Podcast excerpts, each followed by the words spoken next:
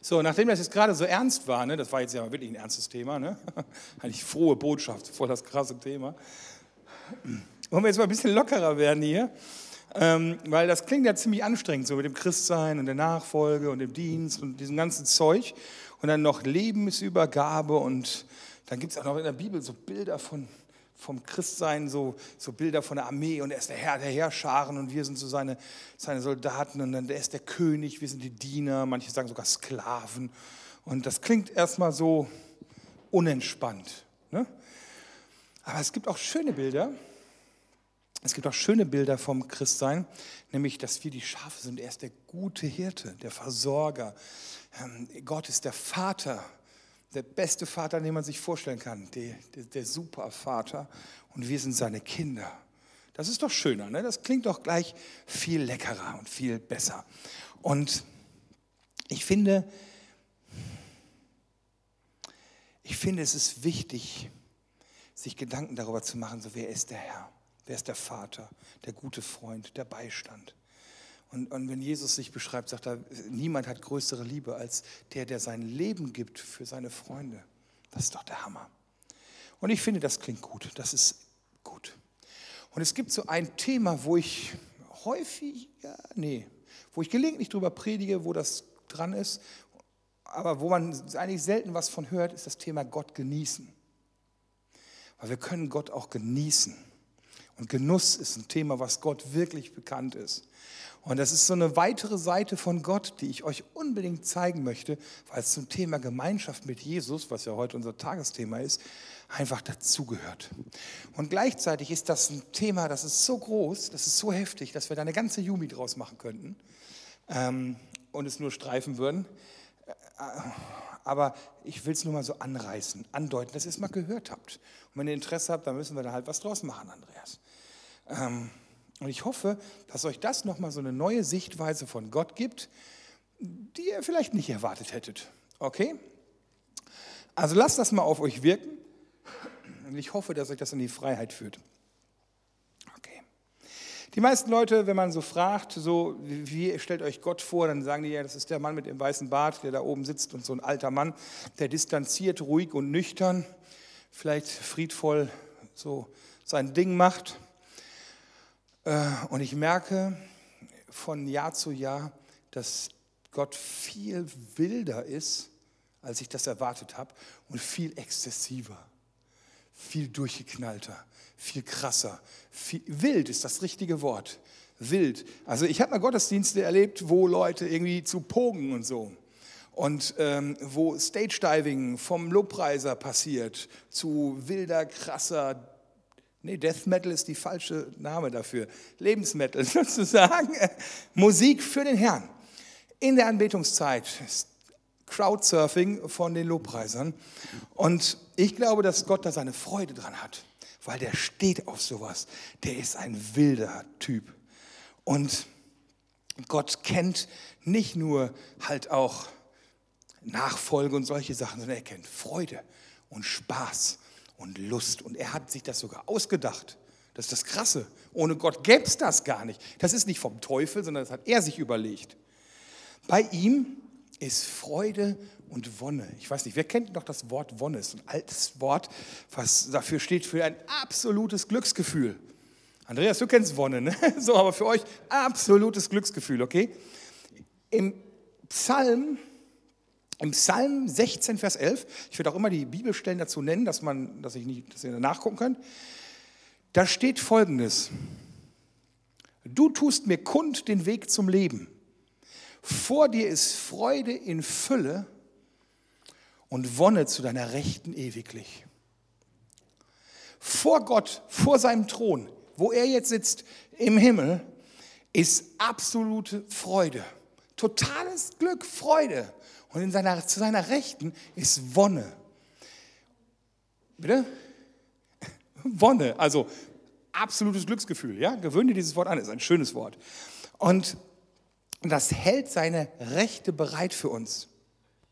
Und jetzt gibt es noch eine weitere Bibelstelle und ich werde so ein paar abgefahrene Bibelstellen mal nennen, weil man die sonst nie hört.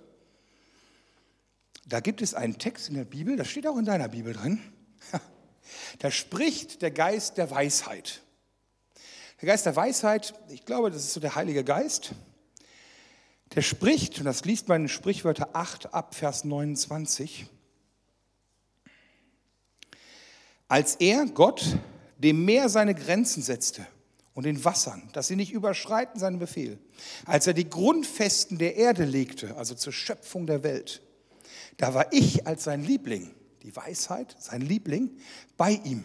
Ich war seine Lust täglich und ich spielte vor ihm, ich spielte vor ihm alle Zeit. Und ich spielte auf seinem Erdkreis und hatte Lust an den Menschenskindern. Also die Weisheit spielt vor Gott. Kann man sich gar nicht vorstellen. Ne? So wie so ein fröhliches Kind, was einfach Spaß hat und vor den Eltern, die sich unterhalten oder so, in Ruhe spielt. So hört nun auf mich, meine Söhne, sagt jetzt die Weisheit zu uns, wohl denen, die meinen Weg einhalten. Es ist gut für euch, wenn ihr euch so verhaltet. Während Gott die Welt schafft, spielt die Weisheit vor ihm. Spielen, das Wort, was da benutzt ist, das hat was mit Lachen zu tun, mit Freude zu tun, mit Fest zu tun, mit Spaß zu tun, mit, mit Singen und Lachen und Lächeln. Das ist einfach, so spielt sie. Und, und diese Weisheit hat Lust am Menschen. Wonne, Freude, Vergnügen, Wohlgefallen. Und Gott lacht. Wisst ihr noch das Bild, was ich hier so hatte? Gott, ah, Gott lacht, danke. genau, ja. Gott lacht. Er kennt Freude, er kennt Spaß, er kennt Genuss. Und die Anweisung dieser Weisheit, des Geist Gottes, der Weisheit, der Klugheit, es ist gut, wenn du dich so verhältst, ist, spiele in seiner Gegenwart lustvoll. Und oft ist es so, wenn Leute sagen, so in der Gegenwart Gottes, da werden die so ganz furchtsam, ehrfurchtsvoll aber wir dürfen spielen in seiner Gegenwart. Ist das, ist das nicht cool? Und jetzt kommt noch was Krasseres. Sprichwörter 9, Vers 5. Die Weisheit ist voll das krasse Ding. Die Weisheit sagt, kommt, esst von meinem Brot und trinkt von dem Wein, den ich gemischt habe. So, jetzt muss man dazu sagen, gemischten Wein, das hat jetzt nichts mit irgendwie diesen merkwürdigen Softgetränken zu tun, die wir momentan kaufen. Früher hat man Wein genommen und hat dann auch Kräuter reingemischt, damit das mehr knallt. Okay, also gemischter Wein ist sowas wie so ein Likörchen. Ne? Also es soll schon richtig scheppern.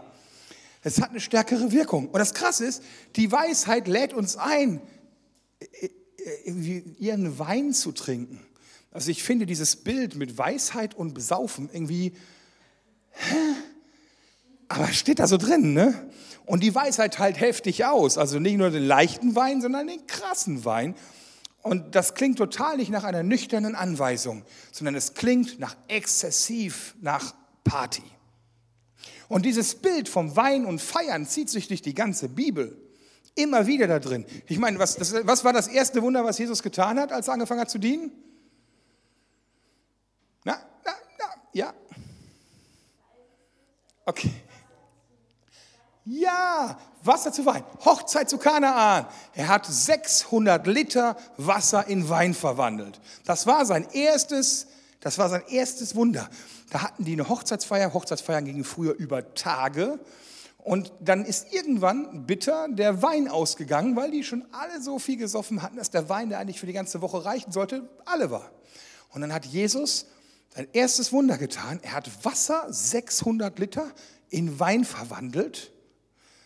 Das ist viel.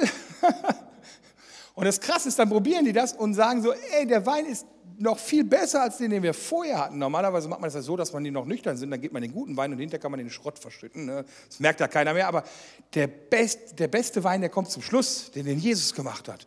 Und das ist sogar was Prophetisches. Das Beste kommt zum Schluss. Ne? Also wir werden irgendwann im Himmel sein. Halleluja. Und das ist jetzt, das war sein erstes Zeichen. Und ich glaube, das war Absicht, dass es da um Fest und Feiern und Wein ging. Es war ein Festmahl mit einem Braut und Bräutigam. Und Jesus ist unser Bräutigam und wir sind seine Braut. Und dieses Bild wird auch immer wieder benutzt. Das Hohe Lied, eins meiner Lieblingsbücher in der Bibel. Das ist ein bisschen schnulzig, aber es ist cool. Das Hohe Lied, da wird, das wird geschrieben, da geht es um einen Mann, der ist der Bräutigam, und eine Frau. Und die beiden sind halt ein Paar und ähm, die schwärmen voneinander. Da wird also die Liebe deutlich. Und, und der Mann steht hier für Gott und die Frau steht für uns, für dich. Und hier in dieser Liebesbeziehung, die im Hohelied beschrieben wird, wird einfach deutlich, wie Gott zu dir steht. Wie in einer Liebesbeziehung. Und da schreibt sie, Hohelied 2, Vers 4, er hat mich ins Weinhaus, in den Weinkeller geführt, das mit, äh, das mit einem Banner der Liebe geschmückt ist. Also auch wieder so, Gott führt mich in den Weinkeller. Warum führt man jemanden in den Weinkeller? Um sich mit ihm zu besaufen. Niemand geht in den Weinkeller zu Bibelstudium. man hat da Party, man hat da Spaß, man berauscht sich. Ich glaube, und das ist jetzt eine wirklich steile These, aber ich bin ja kein Theologe, deshalb kann ich sowas behaupten. Ähm, ich behaupte, Gott hat uns Triebe geschenkt. Ihr wisst schon, Triebe, ne? Sowas wie, ich habe Bock darauf, mich zu berauschen. Ich habe Bock darauf, Spaß zu haben. Ich möchte genießen. Das ist nichts Schlimmes. Das hat Gott in uns reingelegt. Und jetzt müsst ihr aufpassen, das klingt erstmal schräg. Gott hat das in uns reingelegt. Uns wird immer beigebracht, nee, nee, nee, das ist nicht gut. Mach das nicht. Aber irgendwie sagt der Körper doch, ja, ich will aber. Ne? Kennt ihr vielleicht. Und das ist nichts Schlimmes. Das ist von Gott gewollt. Wir sind so geschaffen. Und jetzt kommt das Krasse. Das Wichtige ist, dass wenn du diese Triebe hast, dich zum Beispiel berauschen zu wollen, Party zu machen, dann ist wichtig, wie du das auslebst. Der Teufel versucht dir Dinge vorzu, anzubieten, die aber eigentlich nur eine Ersatzbefriedigung sind. Er bietet dir Drogen an, er bietet dir Alkohol an, er bietet dir Pornografie an, er bietet dir Sucht an. Und das sind alles Ersatzbefriedigungen, aber die sind nicht echt. Das sind Dinge, die zerstören einen. Die wahre, der wahre Ort zum Stillen dieser Triebe ist bei Gott. Gott hat uns, dürfen wir nicht vergessen, geschaffen, damit wir mit ihm zusammenleben. Perfekt. Er hat in uns Schnittstellen gelegt, wo er genau drauf passt, wo, wo, wo, wo er sozusagen uns diese Triebe erfüllt. Also, ne? Und der wahre Ort zum Stillen unserer Bedürfnisse ist bei Gott. Und wir müssen lernen, zu dieser Quelle zu gehen. Christsein ist, bedeutet, sich Gott auszusetzen und auch Gott zu begegnen. Und auch Gott zu erleben, anstatt nur zu verstehen. Verstehen können wir den eh nicht. Und dann versteht man auch plötzlich, was Gott mit zu setzen meint, wie Psalm 81. Mm, tu deinen Mund weit auf, ich will ihn füllen. Nicht so, hey, mach Mund auf, ich gebe dir was. Nein, mach deinen Mund weit auf, ich schütte da jetzt richtig rein. Ich will deinen, das klingt doch schon exzessiv, oder? Tu deinen Mund weit auf, ich will ihn füllen. Ich glaube, dass wenn du das Gefühl hast, ich möchte auch mal breit sein, dann sollst du keinen Schnaps trinken, sondern sollst du zu Gott gehen und sagen, ey Gott, ich würde gern mal breit sein. Ich liebe Luther, Epheser 5, Vers 18. Luther hat immer so eine krasse Sprache. Er sagt, und sauft euch nicht voll Wein, woraus ein unordentliches Leben folgt, sondern lasst euch vom Geist erfüllen. Ist schräg, ne? Also im gleichen Zusammenhang, du sollst nicht saufen und dich berauschen, sondern berausch dich vom Heiligen Geist. Das geht. Du kannst Gott bitten, dich richtig voll zu machen. Und man kann trunken des Geistes sein. Und man kann Freude und Friede und Spaß und all das erleben. Und ich habe Momente erlebt, das erlebe ich nicht häufig, aber ich habe Momente erlebt, wo ich nicht mehr in der Lage war zu gehen, weil die Gegenwart Gottes so heftig ist. Und auch das findet in der Bibel. Da gibt es eine Prophetenschule, wo Leute hingehen und weil die Gegenwart Gottes so heftig ist, konnten die fünf Tage lang nichts tun, weil die einfach nur rumgelegen haben, weil die Gegenwart Gottes so krass war. Gibt es mehrere Stellen in der Bibel von. Und im Hohelied wird gesagt, wieder dieses Hohelied, esst meine Freude und trinkt und werdet betrunken von meiner Liebe. Ist doch geil, oder? Gott begegnet uns in allem. Und seine Liebe soll uns berauschen und uns erfüllen. Und wir dürfen ihn genießen. Wir sollen ihn genießen. Und, und, und wie kann ich das jetzt machen? Also ich meine, so ein Glas Wein kann ich trinken, ne? so, aber wie kann ich das jetzt machen so? Also wie kann ich Gottes, wie, wie kann ich mich an Gottes Liebe berauschen?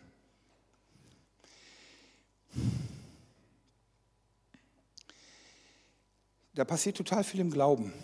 Nochmal diesen Psalm, du tust mir kund den Weg zum Leben, vor dir ist Freude in Fülle und Wonne zu deiner Rechten ewiglich. So, wer sitzt zur Rechten Gottes? Komm, Glaubensbekenntnis. Habt ihr das im Konfirmandenunterricht nicht gelernt?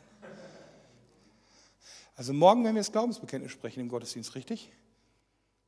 Machen wir. Ja, wer sitzt zur Rechten Gottes?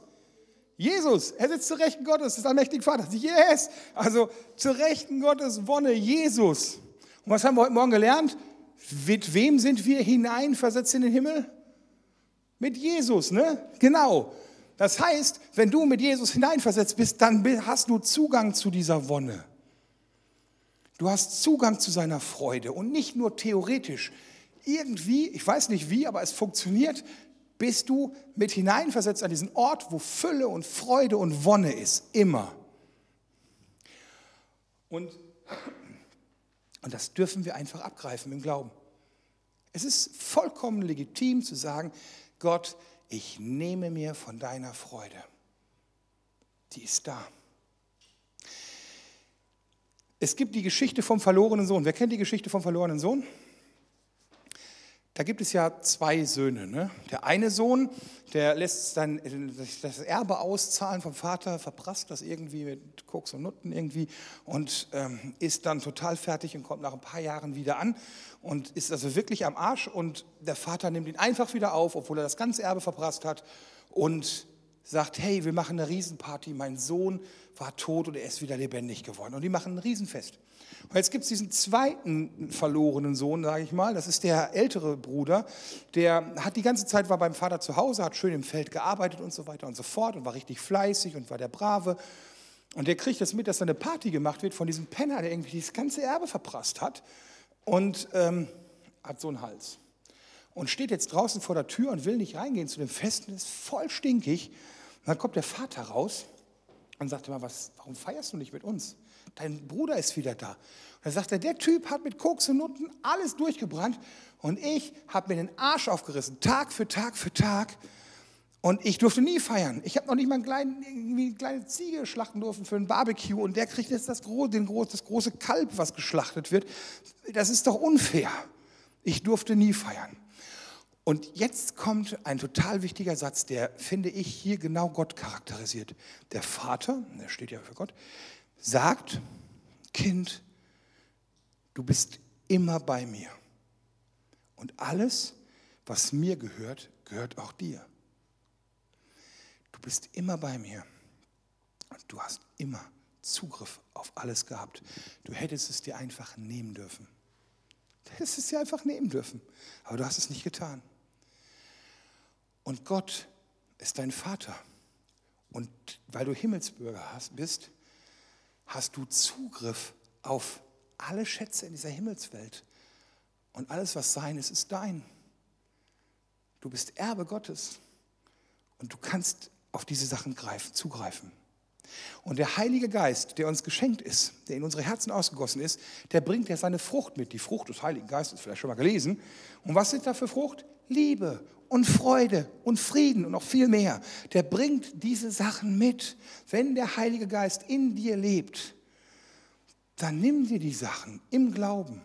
Du kannst sagen, Gott, ich möchte jetzt deinen Frieden im Glauben für mich nehmen. Ich nehme mir davon. Und das bedeutet auch vom Himmel aus leben. Und wenn du das nachher, wir machen hier gleich Gebetszeiten, wenn du möchtest, dass wir für sowas mal beten, gemeinsam, dann komm auf Andreas oder mich oder Noah zu und dann beten wir da gerne für. Okay? Dann beten wir, dass der Heilige Geist mit diesen Sachen kommt. Und jetzt kommt noch ein ganz krasser Gedanke und dann legen wir auch los.